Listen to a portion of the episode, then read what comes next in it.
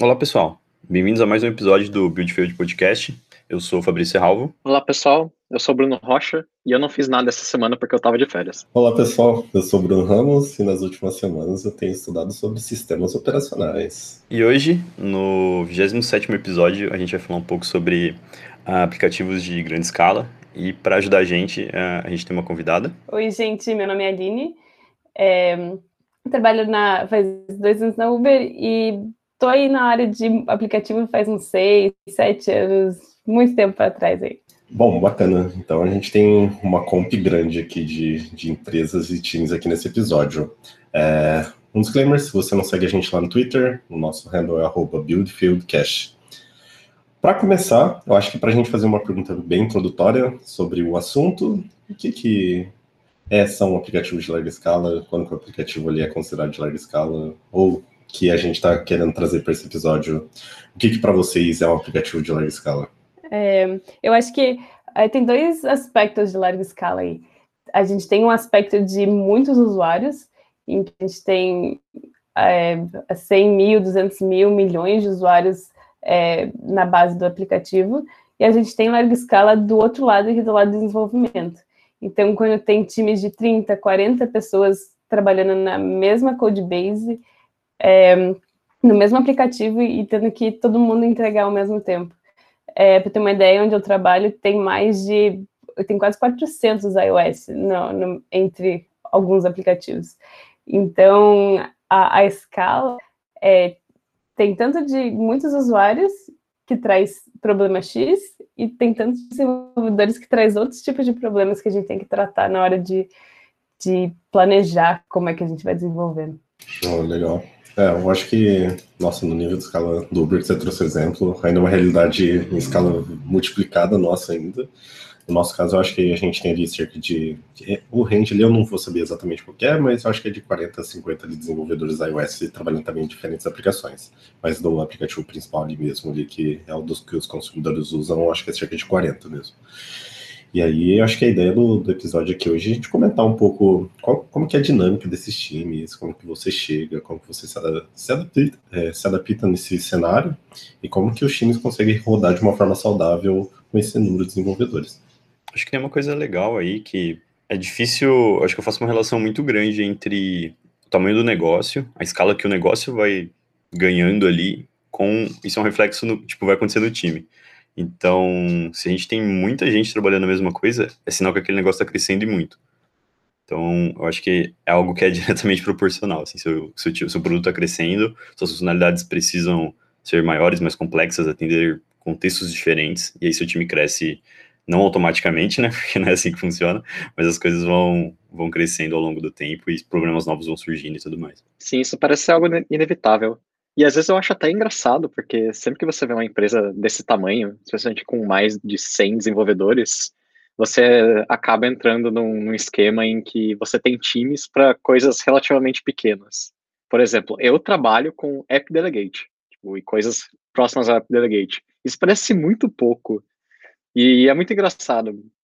Porque quando você vê em empresas assim, não é pouco. Tipo, parece pouco. Você consegue ter uma pessoa cuidando de um app inteiro numa empresa pequena. Mas quando o projeto é muito grande, as coisas vão ficando em caixinhas muito pequenininhas. E a partir daí tudo funciona muito diferente. A gente já comentou no episódio passado, lembrando sobre code review, e a gente mencionou o que acontece com code review quando você tem uma cacetada de pessoas no time. E acho que nesse episódio a gente pode falar um pouquinho mais do resto, que é o que acontece com as outras coisas, as tecnologias e os processos em geral. Eu tô só imaginando o tamanho da App Delegate do Spotify agora, se tem um, se tem um time só para lidar com isso. O, eu acho que esse ponto, Rocha, é, geralmente é algo que eu vejo que a galera questiona, assim, o pessoal que, por exemplo, nunca trabalhou em apps maiores, tipo, poxa, mas é só um app de música? Poxa, mas é só um app de comida? Poxa, é só um app de pedir carona, né? Pedir carona, pedir carro e tudo mais. Então, eu acho que a galera não percebe, talvez, o tamanho das coisas porque surgem problemas diferentes. Então, você pensar para uma empresa pequena, um cara para cuidar do app delegate, um time para cuidar desse cara, é absurdo. Mas aí você chega num app gigante, cara, precisa de alguém específico ali para lidar com isso. Muito bom.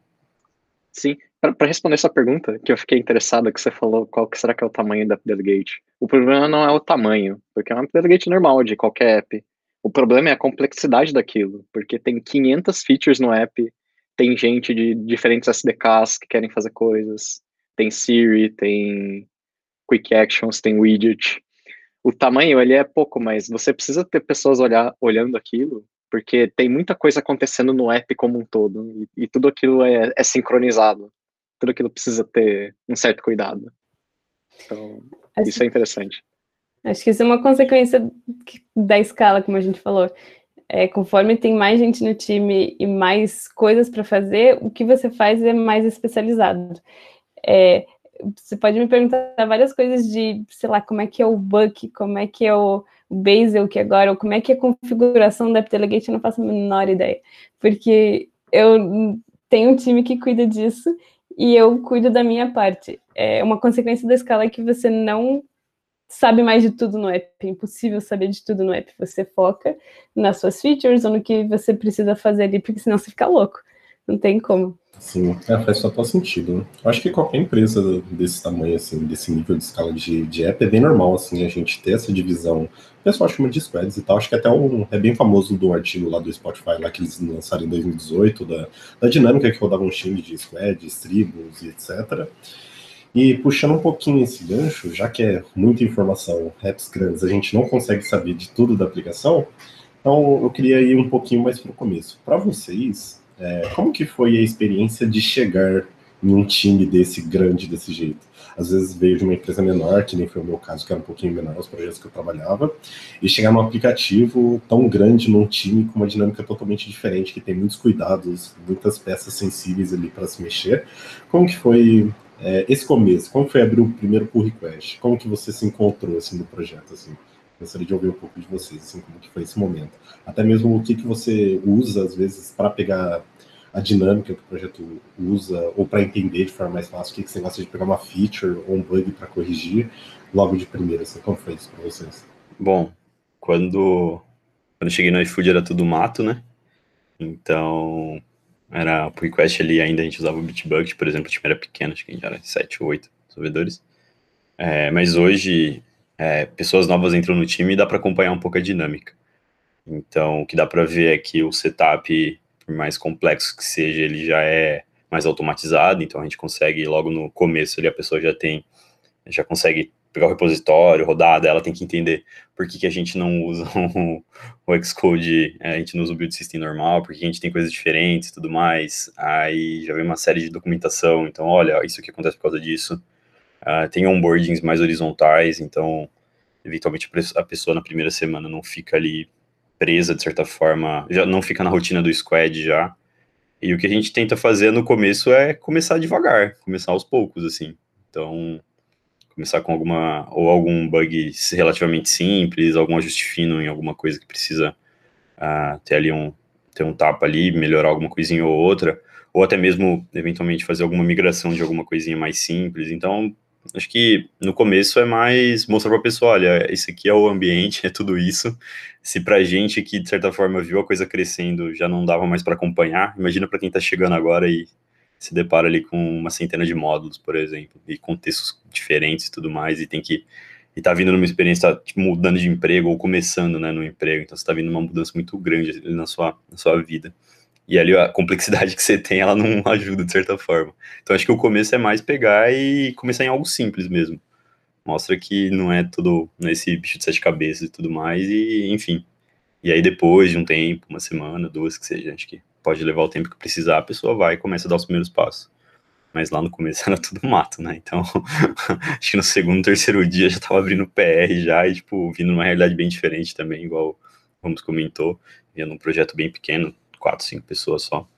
Então, lá no começo não, não tinha tanta barreira, mas hoje em dia eu já vejo que leva mais tempo e acho que é perfeitamente, acho que é natural, né, levar mais tempo. É uma coisa que eu sempre falo é que no começo é, precisa controlar muito a síndrome do impostor. Porque você chega, eu cheguei lá, eu fiquei perdidaça, assim. É, eu fui a primeira pessoa de mobile a ser contratada no Brasil, aqui em São Paulo e não tinha ninguém para me dar aquele help, assim, a gente não tinha um boarding estruturado, porque acontecia tudo nos Estados Unidos, era uma coisa nova. Eu levei mais de, sei lá, um mês e meio para fazer o meu primeiro PR, porque eu comecei, eu tive que pegar mentoria ou alguém, isso a gente sempre tenta fazer, de ter alguém que está ali do teu lado te ajudando é, a entender essa coisa gigante que é onde é que você precisa mexer, como que é essa arquitetura maluca que a gente usa, é, esses comandos malucos que precisa fazer para abrir o pull request. E é um monte de informação que é super difícil de, de você não se sentir um impostor de tipo, meu Deus, eu sabia tanto fazer iOS e agora não consigo nem arrumar um bugzinho que a linha está quebrando aqui porque eu preciso mexer. Como é que eu descubro onde é que é a classe desse label que a linha não está quebrando? É, então, a gente, uma coisa que, que com a escala também, a gente tenta, numa, no melhor possível, estruturar um pouco esse onboarding, de tipo, dar um overview. É, a gente tem até um projetinho exemplo que você. É, Code Labs, que você faz um tutorialzinho, mexe no app separado para tentar é, entender o que está rolando. Você segue tudo, você fala entendi, aí você abre o projeto principal e fala não entendi nada. É, é super assim que funciona. E é bem isso que o Fabrício falou, pegar um bugzinho. A gente tem uma lista de bugs que a gente não consegue, é, a gente não tem tempo de arrumar, que são bugs simples, tipo um label que não está quebrando, a cor do botão que está errada, é, uma coisinha que não está funcionando. Aí a gente passa uns dois ou três desses para as pessoas que entram, porque só de você conseguir, mesmo que você demore, mas você conseguir resolver um problema real, subir o PR e resolver um problema de produção, é, isso já também diminui um pouco assim no impostor. Tipo, não, eu sei fazer, eu estou aprendendo, é um pouco difícil, mas eu, mas eu, eu consigo fazer. Eu concordo muito com isso. Acho que isso faz muito sentido mesmo. A minha experiência com essa situação ela é menos impressionante, porque assim como o Fabrício, eu vi o iFood crescer. E eu meio que já sabia como empresas grandes funcionavam. Mas mesmo, mesmo assim, quando eu fui para o Spotify, eu tive um um choque enorme de ver como as coisas eram extremamente automatizadas. Então, tudo era muito automatizado. Eu abri um PR e já vinha 30 comentários de 30 ferramentas puxando todos os tipos de métricas possíveis. Tem, tem SDK de tudo. E é muito difícil de absorver tudo isso, mesmo sabendo mais ou menos que esse já seria o caso. Para você ter uma noção, outro dia eu recebi uma mensagem do pessoal de segurança porque eu tinha aprovado meu próprio PR por causa de uma situação lá. Não é bem assim, eu não aprovei meu próprio PR, foi um falso positivo. Mas quando isso aconteceu, eu já recebi um ticket no, no Gira falando, olha, isso aqui, isso aqui aconteceu, por que, que você fez isso aqui? Isso é perigoso. Faça um reporte do que aconteceu. Fale os horários, marque as pessoas necessárias e mande para o seu gestor para falar que está tudo certo. Então é impressionante como empresas maiores tudo tem processo, tem processo para tudo e é tudo muito automatizado. E o que me ajudou foi um pouco do que vocês disseram e também ignore o, o que não tem a ver com seu squad no começo. Tipo, fique no seu bloquinho, entenda o seu bloquinho, que é para ser ok, e aí quando você estiver confortável com aquilo, você pode começar vendo os restos, que é as arquiteturas dos outros times, como funcionam os sistemas e afins. Dividir problemas grandes em problemas menores sempre ajuda. Sim, é, faz total sentido. E é exatamente, eu acho que meio que toda pessoa assim, que chega numa empresa de nível desse tamanho assim, vai ser bem natural, assim, até mesmo a galera do time, assim, vai receber você passando coisas menores, tipo, putz, tenta fazer isso, ou vamos fazer um pair programming aqui para resolver tal coisinha. E é legal que quando, sei lá, você seja o mínimo bug que seja que você encontra, você já vai ter que ter realizado e também irá realizar vários processos que vão ser essenciais para você ter uma rotina de trabalho saudável. Então, como vocês comentaram, putz, você abre o PR, aí dependendo da empresa, as ferramentas que ela usa, as automações que ela usa, você já vai precisar ter contato com aquilo e, de certa forma, você já vai aprendendo ali, achando seu espaço. É, até mesmo a questão da arquitetura ali também, putz, você vai ter que caçar, putz, está passando pelo Interactor, Presenter, mod, View Model, não sei o que tal, tá chegando aqui na View. É, então você já vai se contextualizar de, de várias coisas, assim, e concordo bastante. Eu acho que eu nem preciso explicar como foi a minha experiência, porque eu acho que vocês resumiram bem, assim, como foi exatamente. Ali pegando pequenos bugs e fui me achando ali até entregar a primeira feature e tal. É, mais massa. E sobre essa questão do, da síndrome do impostor, putz, isso daí é bem complicado mesmo. Acho que deve acontecer com várias pessoas. Comigo aconteceu. É, não foi nem um pouco saudável, porque isso fritou minha cabeça. Eu trabalhava finais de semana só para tentar me achar ali no projeto, foi horrível, mas não por culpa da empresa, isso foi por culpa minha, tipo, de chegar e falar, putz, tem muita gente, tem muita gente de senioridade muito alta aqui, putz, eu preciso me achar. Mas, no fim, foi, foi coisa que eu fiz desnecessária, assim, nem precisava ter feito. Na verdade, é só você ter calma de você é, se encontrar ali e achar seu espaço ali dentro do projeto, dentro da empresa. É, eu, eu sempre falo que, é, é para quem entra, é, você foi contratado por um motivo. É, é, assim, passou por tudo isso para chegar aqui e a gente achar que você não, não sabe fazer. Não, a gente sabe que é complicado, a gente sabe que é grande e todo mundo leva um tempo. Eu levei um tempo, você vai levar um tempo e é esperado.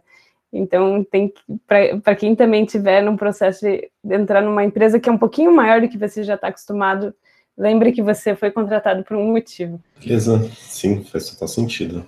Fiquem tranquilos, não se estressem. é, puxando um pouquinho dessa parte ainda de contextualização de projetos e tal, é, tem uma forma também que eu gosto de, de fazer, mas isso provavelmente depois de algumas semanas ou até depois do primeiro mês de trabalho, que é olhar a questão dos pull requests que estão abertos dentro do projeto. Uh, isso para mim ele funciona porque eu consigo ter, de certa forma, contexto do que as pessoas estão fazendo, mas no primeiro momento que eu acabei de entrar, isso não, nem precisa fazer total sentido. Mas eu digo mais de como são as guidelines que a galera segue dentro do projeto, às vezes tem alguma coisa de nomenclatura, é, de código, como o lint deve se comportar com as coisas. Para mim, ele também acho que é um processo ali que rola bem. É, para vocês também, vocês acham que faz sentido? Eu acho que esse tipo de definição Acho que o que o Rocha comentou, por exemplo, de ele abrir um PR e tinha uma série de mensagens, acho que rodando ali a partir de um CI. É, todo esse tipo de definição, de padrão, acho que conforme a empresa vai crescendo, o projeto vai crescendo, vai acontecendo cada vez mais. E é cada vez mais necessário, né? Então acho que é difícil você crescer sem ter, sem ter guide, sem ter esse tipo de. É, esses guias mais definidos, né? Olha, isso aqui funciona assim por causa disso, disso, disso, tudo mais. Então, tipo, eu acho muito importante, cara. Acho que é difícil crescer sem documentar, né? É algo que talvez para a galera que está começando ou que está que trabalha numa empresa que o projeto é menor, a galera talvez não valorize tanto a documentação, assim, né? Tipo, não necessariamente é de código, né? Mas sim é de processo e tudo mais. Olha, funciona desse jeito. Mas aí quando você cai num time de 40 pessoas, tipo, é complicado você ter centralizado a informação, né? Ah, pergunta pro fulano, poxa, opa, fulana, mas, gente, saiu de férias, o que acontece, sabe? tipo, para, para, para a firma, né? Não, não acontece mais nada, não. Acho que é muito importante, cara, esse tipo de suporte que vem ao redor das coisas. E no, no que você falou, é, eu olhei muito por request de outras pessoas, assim, é, de pessoas mais próximas do time, que já estavam lá, sei lá, seis meses, um ano, dois anos, porque isso era um guide de como as coisas geralmente funcionam. É, você estava falando de code review, é, é, super normal, aconteceu comigo e acontece com as outras pessoas, de quando você entra primeiro por request, você trabalhou lá dois dias para fazer um negocinho minúsculo, pá, request for changes. Porque você não sabe é, como é que você tem que fazer. A gente tem uma estrutura de testes que a gente costuma fazer, a estrutura de onde, onde vai a lógica, em que classe, etc. É, esquecer de fazer snapshot testes, etc. É, então, quando aí você pega e recebe o primeiro request for changes, você, putz, tudo que eu achei que eu sabia, não sei mais é, tem aquele monte de comentário no seu pull request. Aí eu fui lá, comecei a olhar o dos outros para ver como que o dos outros que passavam eram mais ou menos estruturados, para daí fazer os meus em cima. A gente faz diffs bem pequenininhos, é, com cobertura de teste boa e etc. Então, ver o trabalho dos outros, tanto em pull request quanto no próprio código que está lá já, nossa, ajuda demais. E acho que é algo que também que combina muito com essa linha de pedir ajuda para as pessoas e procurar materiais é toda a parte de documentação. Porque acho que documentação em empresas grandes assim começa a ser muito mais crítico. O pessoal dá um migué assim quando, quando a empresa é menor, mas acho que esses problemas que vocês mencionaram mostram como que isso é importante, especialmente se você tem um time muito grande. Por exemplo, aqui no Spotify tem documentação de tudo. Você não é necessariamente obrigado a colocar documentação no código, mas se você está fazendo um SDK, a gente tem portais que tem as explicações de como tudo funciona, links, tipo, qual canal do Slack você chama se você precisar de ajuda com alguma coisa. E isso ajuda muito também, porque vira e mexe eu vejo alguma coisa de algum outro time que eu preciso mexer e que eu não sei, mas tem uma boa chance de daquilo estar tá bem documentado em algum lugar. Que, que vocês acham sobre isso? E eu queria perguntar para a Aline como isso funciona no Uber, se, se isso for uma informação possível de ser falada. É, a documentação é aquele é, é aquilo que é super importante que empresas grandes fazem e sempre pode melhorar, né? A gente nunca consegue ser perfeito, a gente tem, tem trade-offs. É, lá a gente tem bastante documentação pré-projeto, então antes da gente começar um projeto, a gente precisa escrever um documento de, é, de como que vai ser a arquitetura, onde é que você vai mexer, se for um SDK, qual que vai ser a interface, etc. Aí a gente desenvolve, aí no final você tem que fazer outra parte de documentação, que é de como tá, porque do que você propôs, porque que você fez, é quase impossível ser igual, ser a mesma coisa. Você descobre um monte de coisa no meio do caminho. Então, no final, a gente chega, tá, então, pegando o que a gente propôs lá no começo, o que, que mudou, é, se a interface está diferente. É, é, que nem você falou, toda feature, a gente tem uma páginazinha lá que explica o que, que é, a gente tenta colocar um, é, um link para um vídeo, que isso já ajuda bastante para um contexto de alguém que não sabe o que, que é. É um vídeo da gente no, no simulador rodando e mostrando o que está acontecendo. É, os arrobinhas das pessoas que trabalharam no projeto, back-end, mobile, manager, produto, design. É, se, porque se alguém cai lá de uma coisa aleatória e teve um problema, ele sabe com quem entrar em contato se precisar de pedir ajuda. Então a gente sempre tem essa página no final que a gente tem que fazer para deixar para o futuro pro, e para as pessoas que não são do meu time e precisam saber desse projeto, do que está acontecendo ali. Porque tem tanta coisa que é, não tem como alguém remotamente lembrar de tudo. É, acho que fica totalmente inviável fazer um, um projeto grande sem ter um bom plano de documentação. Mas acho, acho que algo engraçado que eu queria mencionar com isso também é que existe o, a parte burocrática disso também.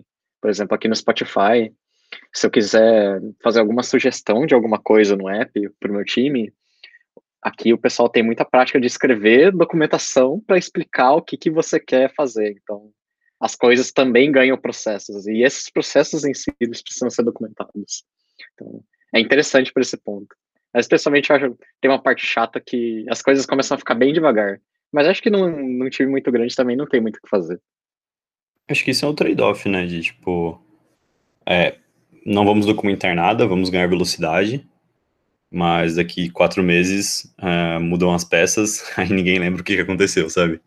E aí, poxa, eu vou recorrer ao Git, por exemplo, vou ler mensagem de commit, vou recorrer a pull requests para entender. É que é difícil, né, você entender o, o como, mas assim, ah, mas a pessoa, ela queria fazer isso, né, na verdade, isso aqui é o resultado, né, isso é o que aconteceu, e acho que o que a Aline comentou, geralmente você pensa em algo, e aí no final você vai ver, você fez alguma coisa diferente, então não necessariamente o resultado é o que a pessoa pensou lá no começo. E aí, tipo, você perde velocidade, mas lá na frente, cara, você tem benefícios de acesso, basicamente. Qualquer pessoa consegue ver e entender o que, que, foi, plane... que foi projetado, o que foi planejado, qual era o objetivo, enfim. Então, por mais que dê uma travada, acho que para times grandes é, é crucial, assim, você ter documentação e, e explicar, né, o que está acontecendo e tudo mais, porque a gente está indo nesse caminho. É, você dá valor para a documentação é, no momento em que você olha para trás você sente falta dela. Por exemplo, tive que mexer numa feature que foi desenvolvida quatro anos atrás. E naquela época a documentação não era boa. Não existe documentação. É, então, aí a gente, putz, mas por que, que a pessoa fez isso? Putz, mas por que, que tem isso no código que está desligado e nunca foi ligado? Será que tem um motivo para isso? Aí você vai mexer naquilo e você fica, socorro, sabe? Eu posso posso tirar, isso tinha um motivo para estar tá aqui e foi desligado, ou tinha um motivo para tirar. É, aí você dá valor para o agora para a pessoa que for mexer daqui a três anos não passar pelo mesmo problema. Uma coisa que eu gosto de fazer quando eu encontro algo assim, é algo mais antigo, algo que ninguém lembra o que aconteceu, é tentar olhar os testes mas é, dependendo do quão antigo aquilo é, se não tinha documentação, talvez não tivesse nem testes. Então, mas eventualmente tem e geralmente dá, dá para trazer algum valor, sabe? E aí talvez entra na importância de escrever bons testes quando você está trabalhando em escala também. O teste que signifique algo, né? Que não seja só, ah, vou testar um valor aqui, mas por que, né? Que esse valor é assim? Não necessariamente, ah, vou ver aqui o que está acontecendo só. Bacana, mas é bem isso, você dá valor quando você não encontra, mas. A minha estratégia para isso é olhar o GitLab do negócio. Eu, eu caio muito nesses casos em que tem alguma coisa que eu não sei o que, que é e é totalmente de, de client, tipo, não tem nada a ver com back-end. Aí a maioria das vezes eu abro o histórico do Git e vejo que esse negócio foi adicionado em tipo 2007 por alguém que saiu da empresa faz uma década e o negócio ficou lá. Então eu falo, ah, vou tirar então. Se for alguma coisa totalmente de cliente, não tem a ver com back-end, pelo histórico você, você elimina. Mas é, é bizarro. Aconteceu mesmo. É comigo. É, aconteceu comigo com Git Blame também. É, tinha uma feature que tinha um monte de coisas muito esquisitas. Aí eu fui fazendo um tracing, assim. Aí eu, justamente, eu vi que uma pessoa começou, trabalhou um mês no projeto e saiu da empresa. Ela saiu da empresa na semana seguinte, do último commit dela. Aí eu, daí outra pessoa não continuou aquele trabalho, começou outro trabalho aqui, também saiu da empresa. Aí teve outra pessoa que mudou de projeto. Então, no, no, nesse meio caminho, tinha umas cinco pessoas que tinham mexido naquilo, e eu consegui fazer uma timeline de quem mexeu em cada pedaço, assim. Pelo menos isso, eu tava uma zona, mas pelo menos eu tinha o contexto do porquê que isso aconteceu, porque a pessoa que saiu da empresa não tinha culpa de que a outra pessoa não continuou o trabalho e etc. Então, é, é legal ter esses contextos para você também não culpar códigos ruins que estão lá. Sim. É, eu queria dar um exemplo um pouco mais inverso, no caso de eu desenvolvendo para prover informações para outras pessoas. É, no, na tribo que eu trabalho, dentro do iFood, ela é um pouco mais horizontal sobre todos os times é, divididos em squads. Então, meio que nosso time, como ele é de inovação, a gente acaba mexendo em contexto de várias partes da aplicações, independente de qual seja a squad responsável. Mas aí a gente faz toda a comunicação e etc. Teve uma funcionalidade que a gente desenvolveu que basicamente a gente tinha que controlar um contexto por toda a app e ela inferia em cerca de três cenas que são meio que cruciais na app, que é checkout, cardápio e etc. E eu lembro que eu falei, putz, cara, eu preciso dar um jeito de documentar isso para que quando as pessoas tomarem o ownership dessa funcionalidade, elas tenham informação suficiente do que está acontecendo. Cara, eu lembro que no começo foi um pouco difícil eu pensar, putz, o que, que tem que ter nessa documentação? Mas aí quando eu comecei a pensar no caso de o que, que as pessoas podem se perguntar do que, que tem nessa funcionalidade. Cara, na hora que eu vi tentando responder essas perguntas, eu gerei um documento insano, tipo, gigante, contendo informações do tipo, putz, isso é um teste AB, tem tais feature flags segurando isso. Atualmente tem um Centroid que isso está sendo testado, tem essas interfaces que a gente provê para as funcionalidades, caso você queira pegar contexto disso. É, os serviços são chamados ness, é, nessas telas X vezes, quando a cena é iniciada, ou chamando de load ou no will appear, etc. Putz, cara, você colocar essas informações, foi legal que quando um, um gestor vem me perguntar, fala, putz, como que tá, onde que está sendo chamado esse serviço? E eu mandei essa documentação para ele e falou, cacete, velho, tipo, sensacional, tem tudo que eu preciso saber aqui. Eu vou, tipo, até recomendar o meu time começar a fazer isso também, saca? Putz, é, essa parte de documentação é muito boa para você dar é, prover informações às pessoas e tentar tornar ele de forma mais horizontal, que pessoas, por exemplo, QAs vão conseguir entender aquilo, gestores vão conseguir olhar, é, pessoas, product managers também vão conseguir olhar aquilo. Eu acho que é sensacional, assim, você consegue, tipo, ampliar esse nível de contextualização, não só para as pessoas que são desenvolvedoras, mas sim para pessoas de outras áreas também. Isso eu acho bem bacana a parte da documentação. Já já puxando no que você falou ali, uma das coisas mais importantes que a gente põe na documentação do final do projeto, bem grande lá em cima, é a feature flag que desliga tudo isso. É, essa é uma das coisas mais importantes, porque se o negócio dá problema, e sei lá, você está de férias, não tem ninguém do time, ou deu problema numa coisa que tá, já está ligado há dois anos, por causa de uma outra coisa que aconteceu e não tem nada a ver com o que você mexeu, e, e você precisa desligar. Então, pelo nome da feature, você caça lá na documentação, descobre a feature flag e você consegue desligar. É uma das coisas mais importantes que a gente tem que ter lá, como desligar esse código se ele começar a crashar ou se ele começar a dar algum problema muito grave. Bom, galera, como sempre, a gente abriu esse tópico também para perguntas dos nossos ouvintes e a gente teve algumas perguntas. A primeira pergunta que a gente tem é do Eduardo Oliveira, que é o arroba do Emanuel, e ele perguntou: quais os principais pontos deve se considerar ao iniciar um app que um dia pode se tornar grande? Uma ótima pergunta. a resposta seria genial se a gente tivesse uma resposta clara sobre isso. Uh, mas eu acho que, putz, cara, eu vou colocar um, um grande depende aqui, por quê? É, eu acho que deve muito se pesar do momento que a empresa está.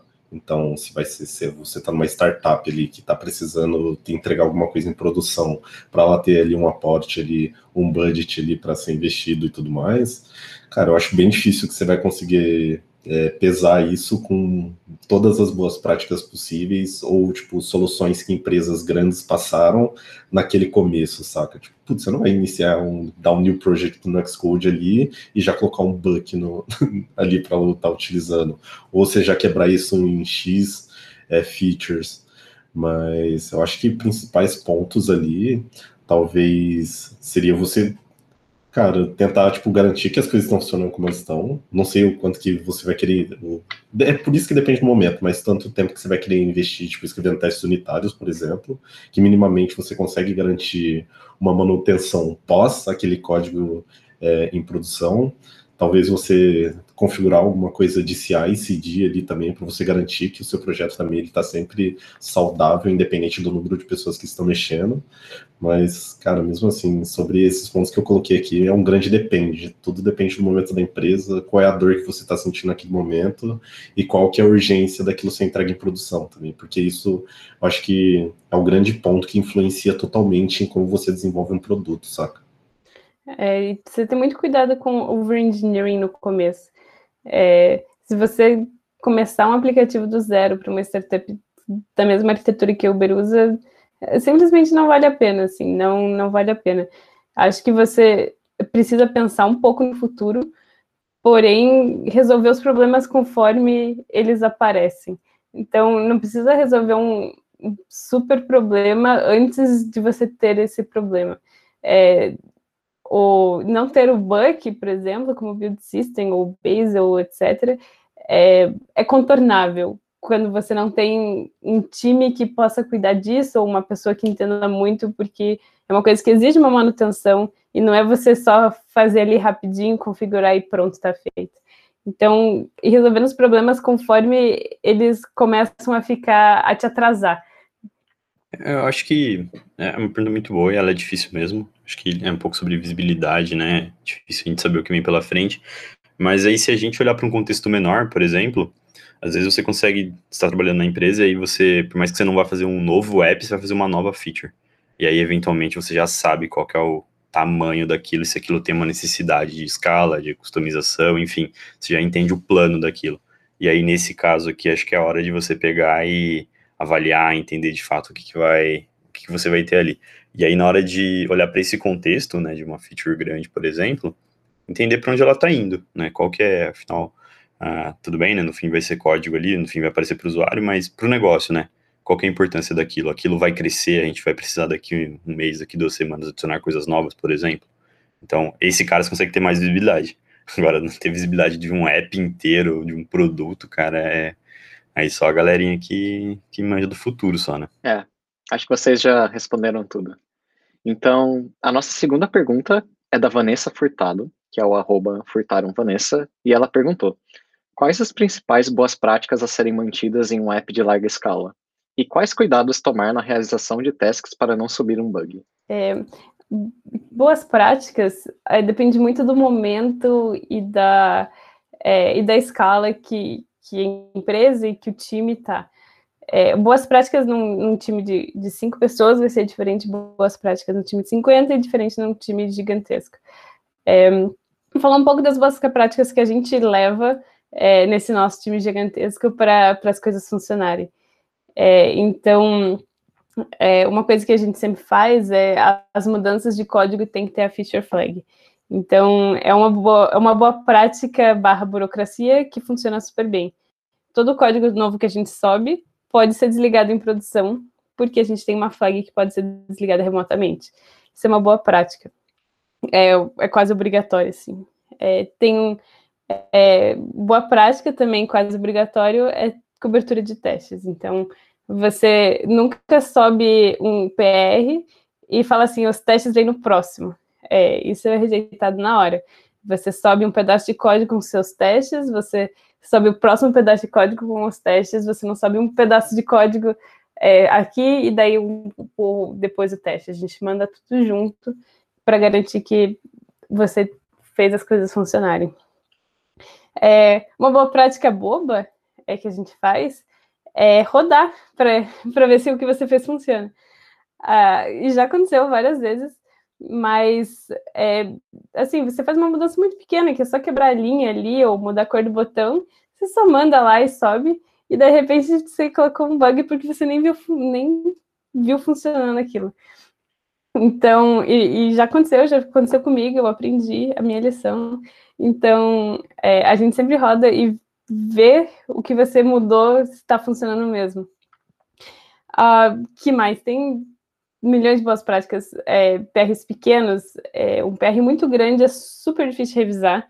É, o revisor não vai é, revisar com cuidado, ele não vai entender o que está acontecendo ali, ele vai dar o approval sem é, te dar um feedback real. Então, a gente tenta fazer, assim, PRs muito pequenos, de 100, 200, 300 linhas de modificação só, é, para alguém que está batendo o olho e revisando, conseguir entender o que está acontecendo e conseguir te dar um feedback é, de verdade. Então, tem várias. E, além de boas práticas de código, como seguir arquitetura decentemente, não, é, não fazer um subscribe no view controller, é, coisas básicas que, que a gente precisa tomar cuidado. E é, o code review entra muito nisso. Se você quebra uma, uma boa prática, porque é, somos humanos e não lembramos de tudo, tem alguém ali que está te lembrando da melhor maneira de fazer. Você comentou sobre rodar. É, tem algo que eu gosto de fazer que é. Assim, o ideal seria rodar em todos os devices, não em todos, né? Mas, por exemplo, num device pequeno, num device muito maior, por exemplo. Mas aí eu uso um app que chama Sherlock, que ali eu consigo fazer o resize da tela sem ter que rodar.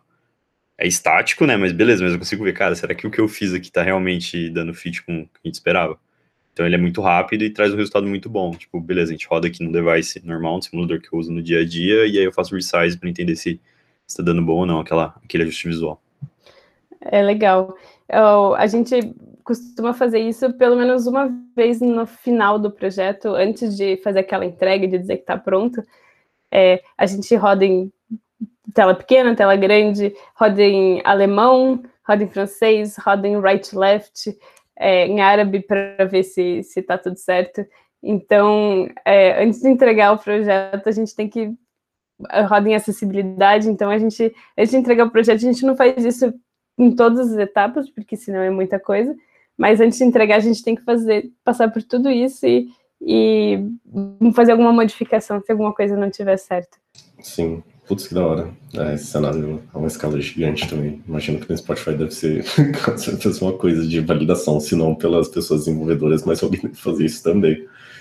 É, ainda sobre isso, algumas boas práticas que a gente costuma fazer bastante no, no iFood também é a gente fazer logs de cenários meio que imprevisíveis ou que não deveriam passar dentro do código. Então, é aquele return new de alguma coisa, de um código que você está retornando um optional, a gente loga para falar, putz, isso daqui não deveria estar tá fazendo, ou algum case que não deveria cair, etc. A gente costuma colocar isso e monitorar esses logs por, por funcionalidades que a gente faz.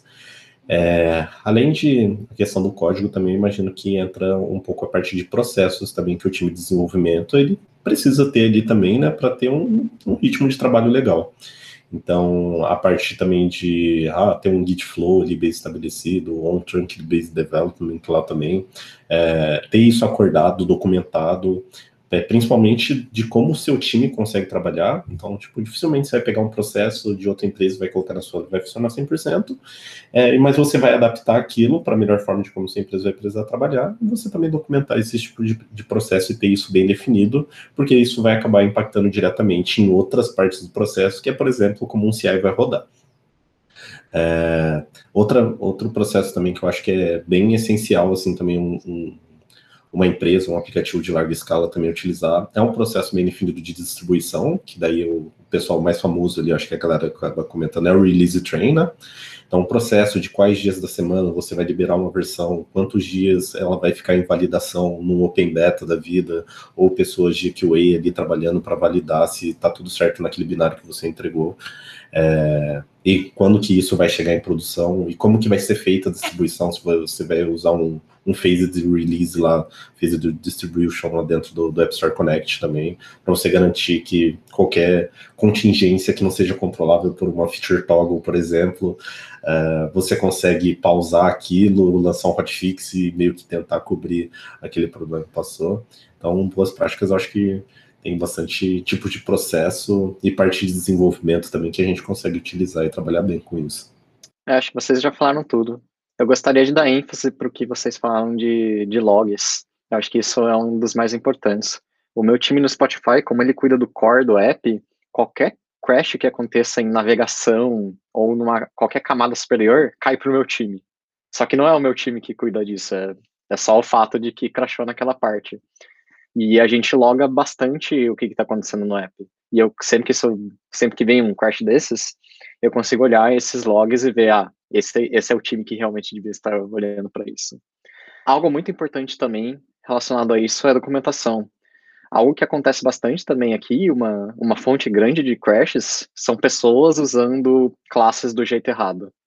Por exemplo, algo que aconteceu recentemente é que tinha um time tentando guardar um objeto gigante no user defaults. Ah, porque eles são burros pra cacete? Não, não é porque eles são burros. É porque a classe que a gente estava provendo de file storage não deixava claro que aquilo era um user defaults por trás. Então, eles tinham a intenção, eles achavam que aquilo era um file storage do sistema, mas não, era um user defaults normal. E documentar as classes ajuda muito nesse aspecto também. Especialmente quando você tem times muito grandes e você não sabe, tipo, você não sabe como as coisas foram feitas. Legal, é um bom exemplo aí. Continuando para a nossa terceira pergunta, do Augusto Ramos, arroba, que é o arroba Augusto Ramos 94. Ele perguntou: o que pode ser considerado um app de larga escala? Quais direcionamentos seguir ao construir um app de larga escala? Tem alguma arquitetura ou framework que facilite o trabalho?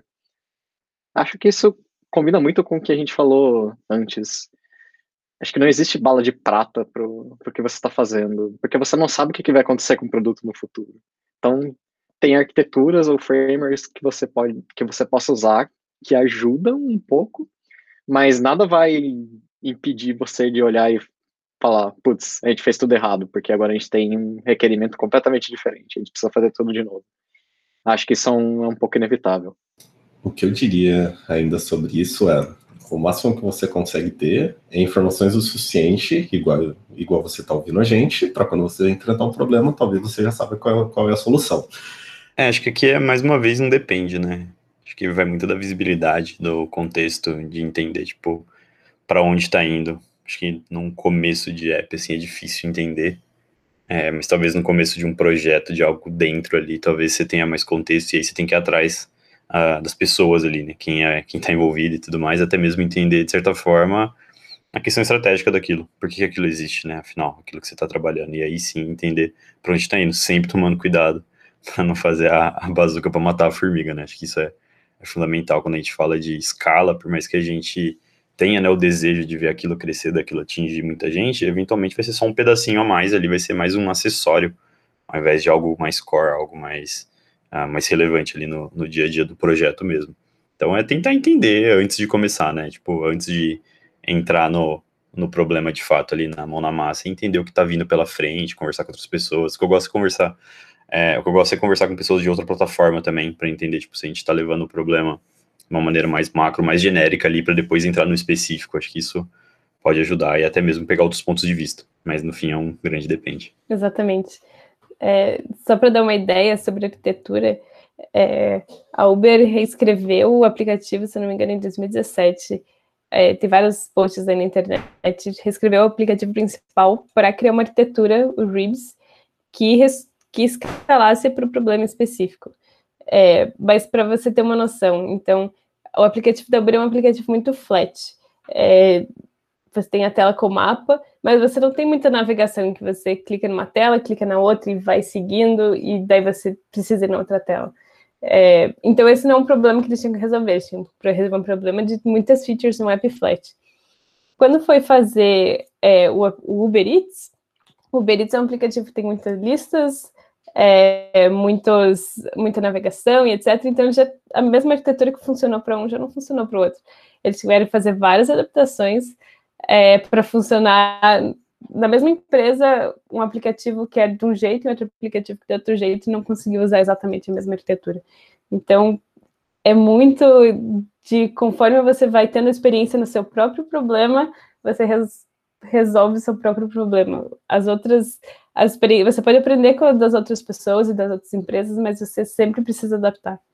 É, a arquitetura e documentação e várias outras partes do, de, de um dia a dia de uma pessoa desenvolvedora é sempre evolutiva, né? Tipo, nunca é o final, porque os problemas eles vão aparecer e você vai ter que resolver. Já a documentação você tem que atualizar mesmo. E ponto. Muito bom. E a última pergunta que a gente teve é do Carlos Henrique, arroba Carlos e um monte de letras e números que é impronunciável. E ele perguntou: Como criar uma estrutura de forma escalável para atender um app de larga escala? Acho que isso é muito parecido com a, primeira pergunta que a gente respondeu, que é depende, né? O que vocês acham? Acho que criar estrutura. Bom, eu diria que algumas coisas que parecem muito simples você definir no começo do projeto, talvez elas te ajudem bastante depois. Uma delas, por exemplo, é, por exemplo, é você trabalhar com localização do seu aplicativo. Então não fique chumbando tudo quanto é string de labels, essas coisas, no meio do teu código, sendo que você pode ter um arquivo configurável para isso, onde você coloca todas as suas strings, e quando você é, precisar internacionalizar, por exemplo, o trabalho de você fazer esse trabalho vai ser muito menor se você já previu, tipo, se você já tratou isso. É, definir, tipo, é que definir boas práticas de código, guidelines, essas coisas, elas são sempre evolutivas, então eu não consigo pensar em algumas outras coisas. Talvez componentizar storyboards, se você utiliza storyboards, também seja uma boa, você não chipar todo o seu, é, seu storyboard, é, seu projeto numa única storyboard, mas você trabalhar com, com ela mais modularizada, vamos assim dizer. Até que no Interface Builder você consegue fazer isso de uma forma muito simples, então necessariamente você já pode evitar algum tipo de problema futuro. Mas eu acho que em questão de arquitetura como um todo, talvez se você definir uma no começo e tentar levar aquilo no projeto até o final, que seja um projeto inicial, talvez seja uma boa, porque quem pegar aquilo, ele vai saber, tipo, ele vai entender a parte da arquitetura e vai conseguir mexer no app como um todo. E você não tentar ficar mudando isso na sua primeira entrega, talvez. Eu acho que é um grande depende, assim, são várias situações, vários problemas, a gente comentou isso aqui. Então, mas eu acho que tem algumas dicas, talvez. Acho que uma coisa que eu gosto bastante é Aí eu entendo que é, é bastante complicado, mas é tanto antes de ter uma solução, né, de pensar em um caminho para seguir e também depois que você já tiver uma versão daquilo, é ouvir as pessoas, sabe? É conversar, é entender, é tipo, é rodar um papo mesmo em cima daquilo que está sendo discutido. Claro que quando você fala de falar com pessoas, meu, você nunca vai conseguir agradar todo mundo, acho que é natural, e tem que entender isso também antes de entrar no rolê de falar com as pessoas, mas tenta ouvir o time, sabe? Que a galera geralmente tem opiniões diferentes, as pessoas têm visões, experiências diferentes. Então, já que você está pensando em algo que vai impactar todo mundo, por que não ouvir todo mundo? É claro, isso é difícil, mas aí eventualmente algumas coisas têm que ser deixadas de lado para fazer esse processo, mas eu acho que é algo muito bom. E não só, beleza, definimos aqui, ouvimos as pessoas, vai ser assim, aí depois de um mês, dois, três, quatro, cinco, um ano, percebe que tem algo para ser melhorado. E aí é voltar a ouvir de novo. Acho que é evoluindo, né? Não tem um, não tem algo que, olha, vamos, a gente vai fazer aqui, vai ficar pro resto da vida, vai perpetuar. Acho que nada disso. É sempre uma, uma evolução. É, eu ia falar na mesma linha aqui, tão importante quanto as decisões técnicas e qual arquitetura, o que você vai fazer agora, o que você vai fazer depois, é tomar cuidado porque o time e a, você criar essa cultura do time e a mentalidade no time é, de estar tá todo mundo na mesma página. É, você planeja para três anos, para um ano e para agora. Então, todo mundo no time tem que ter uma noção de que daqui a três anos vai estar de X jeito, mas você, na verdade, está desenvolvendo para agora, para daqui a um mês, dois meses.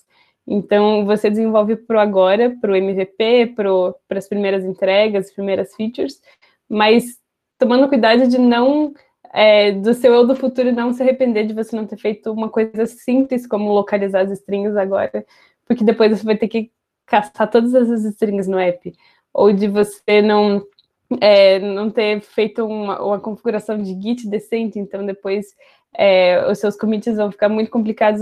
São pequenas coisas que você agora não vão te atrapalhar e você já tem uma cultura de mentalidade de pensar que isso você não vai entregar e jogar fora, você quer manter a você está construindo uma casa, então você faz trade-offs, o que, que vale a pena fazer agora ou o que, que vale a pena deixar a base preparada aqui, mas eu não vou fazer agora, eu vou fazer depois. E se tiver todo mundo on board e conversar com pessoas, a gente sabe que é a parte mais difícil de ser desenvolvedor. O técnico você aprende, a programar você aprende. Agora, é, a conversar com o time e tentar é, ter todo mundo na mesma página, essa, essa é, é aí que, que é o ponto-chave de, de fazer time funcionar, de fazer escala, de, é, de, das coisas crescerem. Sim, você comentou um ponto que é, que é bem interessante, saindo ali um pouco do, dos hard skills ali, né, que seria a parte mais soft skills, tipo, putz, isso é bem interessante. Eu acho que, que é um ponto que a gente não explorou muito aqui, mas a gente tem episódios passados sobre mentoria, inclusive, e code review, que são assuntos que eu acho que tá bem, fazem muito parte de um time de larga escala, que é extremamente importante, é, de você ter essa troca de mentoria, essas conversas, você buscar informações, trazer para a empresa e negociar isso com o time, é uma parte extremamente importante como pessoa mesmo, né? Porque equipes são formadas de pessoas e você trabalha aí, isso que faz parte do seu dia a dia. Então, é extremamente importante. É um ótimo ponto que você comentou aí, Aline. Bom, a gente está se aproximando do fim. Vocês têm alguma sugestão para os ouvintes em relação a esse tópico? Acho que uma coisa que é bem genérica, como eu falei antes, é você aprender com as experiências dos outros para é, para trazer para sua realidade. Então, é, ler blogs de empresas grandes em escala para você ver como eles resolveram problemas e ver se isso adapta para sua é, para sua realidade. É, e até participar de eventos, participar de meetups, é, conferências, ouvir palestras de, de pessoas que trabalham em outros contextos.